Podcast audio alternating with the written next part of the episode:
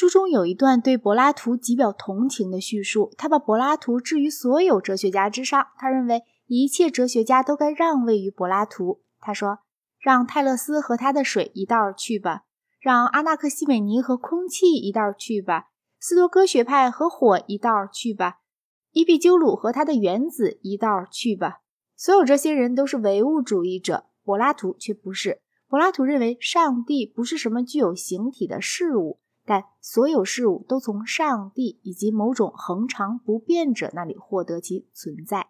柏拉图说，知觉不是真理的源泉，这一点是正确的。柏拉图主义在逻辑学和伦理学方面最为卓越，同时也接近基督教。他说：“据说普罗提诺此人不久以前还活在世上，最为理解柏拉图。至于亚里士多德，他虽比柏拉图逊色，但却远远超越其他哲学家之上。”但他们两人都说，一切神邸都是善良的和应该受人崇拜的。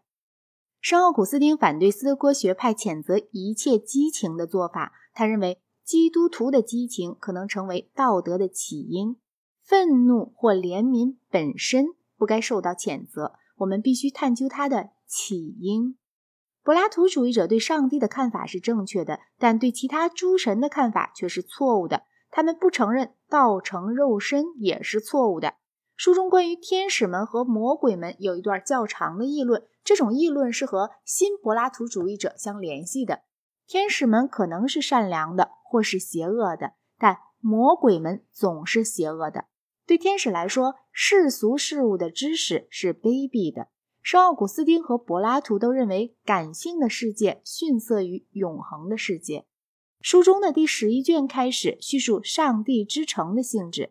上帝之城是选民的社会，有关上帝的知识唯有通过基督才能获得。有一些事物是可以经由理性发现的，但对进一步有关宗教的一切知识，我们都必须依靠圣经。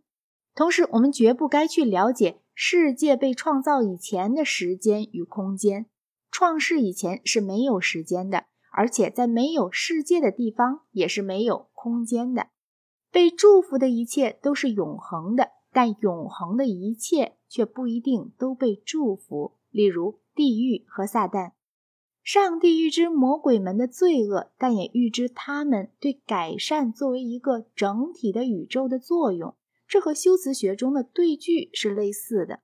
欧里根认为，身体是作为一种惩罚给予灵魂的。这一看法是错误的。假如这样，邪恶的灵魂行将有邪恶的身体，但是魔鬼们甚至最邪恶的魔鬼都有缥缈的身体，而这却比我们的身体还要高级。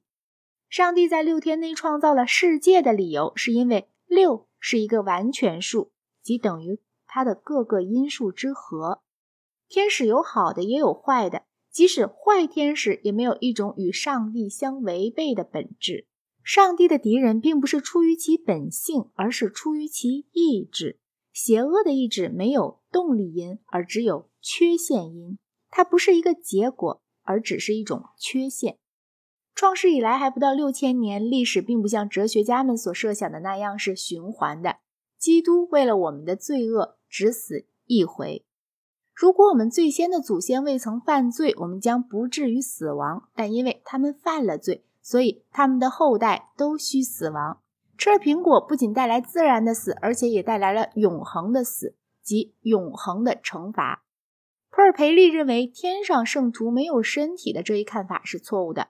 圣徒们要比堕落前的亚当具有更好的身体，他们的身体将是精神的，但不是精灵，并将没有重量。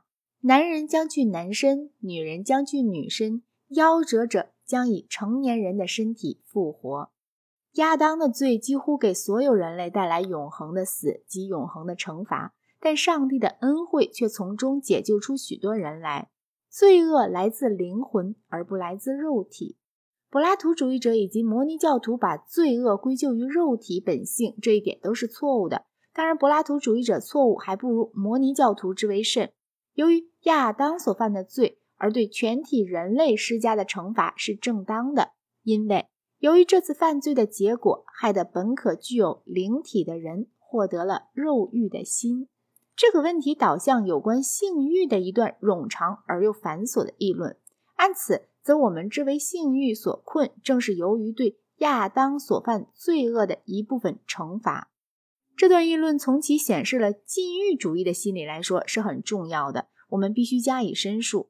尽管圣奥古斯丁自认这个题目是荒唐的，但我们出于以上的理由，还是需要加以申述。其学说如下：如果为了繁衍后裔，结婚生活中的性交必须被认为无罪；然而，即便在结婚生活中，一个有德者也还是愿能做到不以色情而为之的地步。即使在婚姻生活中，从人们希冀。隐蔽来看，人们是以性交为可耻的，因为这种来自天性的合法行为，从我们的始祖起，便伴随着罪恶的羞耻感。犬儒学派认为不该有羞耻感，狄奥根尼西全面摆脱羞耻感，并希冀在各个方面像狗一样行事。可是，就连他在一次试行之后，也放弃了实践这种极端的无耻行为。色情之可耻，在于它不受意志的约束。堕落以前的亚当和夏娃，或可能有过没有色情的性交，尽管事实上并不如此。工匠从事工作，当他们挥动手臂的时候，并不感到色情。同样，只要亚当当日曾经远离苹果树，他或许能够不以现在必须的各种感情来进行性生活。性器官有如身体其他部分一样，也许。竟或服从了人们的意志，性交所以需要色情，是对亚当犯罪孽的一项惩罚。设非如此，性欲与快感或竟分道扬镳。除去某些有关生理的细节，此书英译者妥善地保留了原拉丁文恰到好处的朦胧词句之外，以上所述便是圣奥古斯丁关于性欲的理论。由此可见，禁欲主义者之所以嫌恶性欲，显然在于性欲不受意志指挥。所谓道德要求意志对身体的全面控制，然而这种控制却不足以使性行为有所可能，因此性行为似与完美的道德生活势不两立。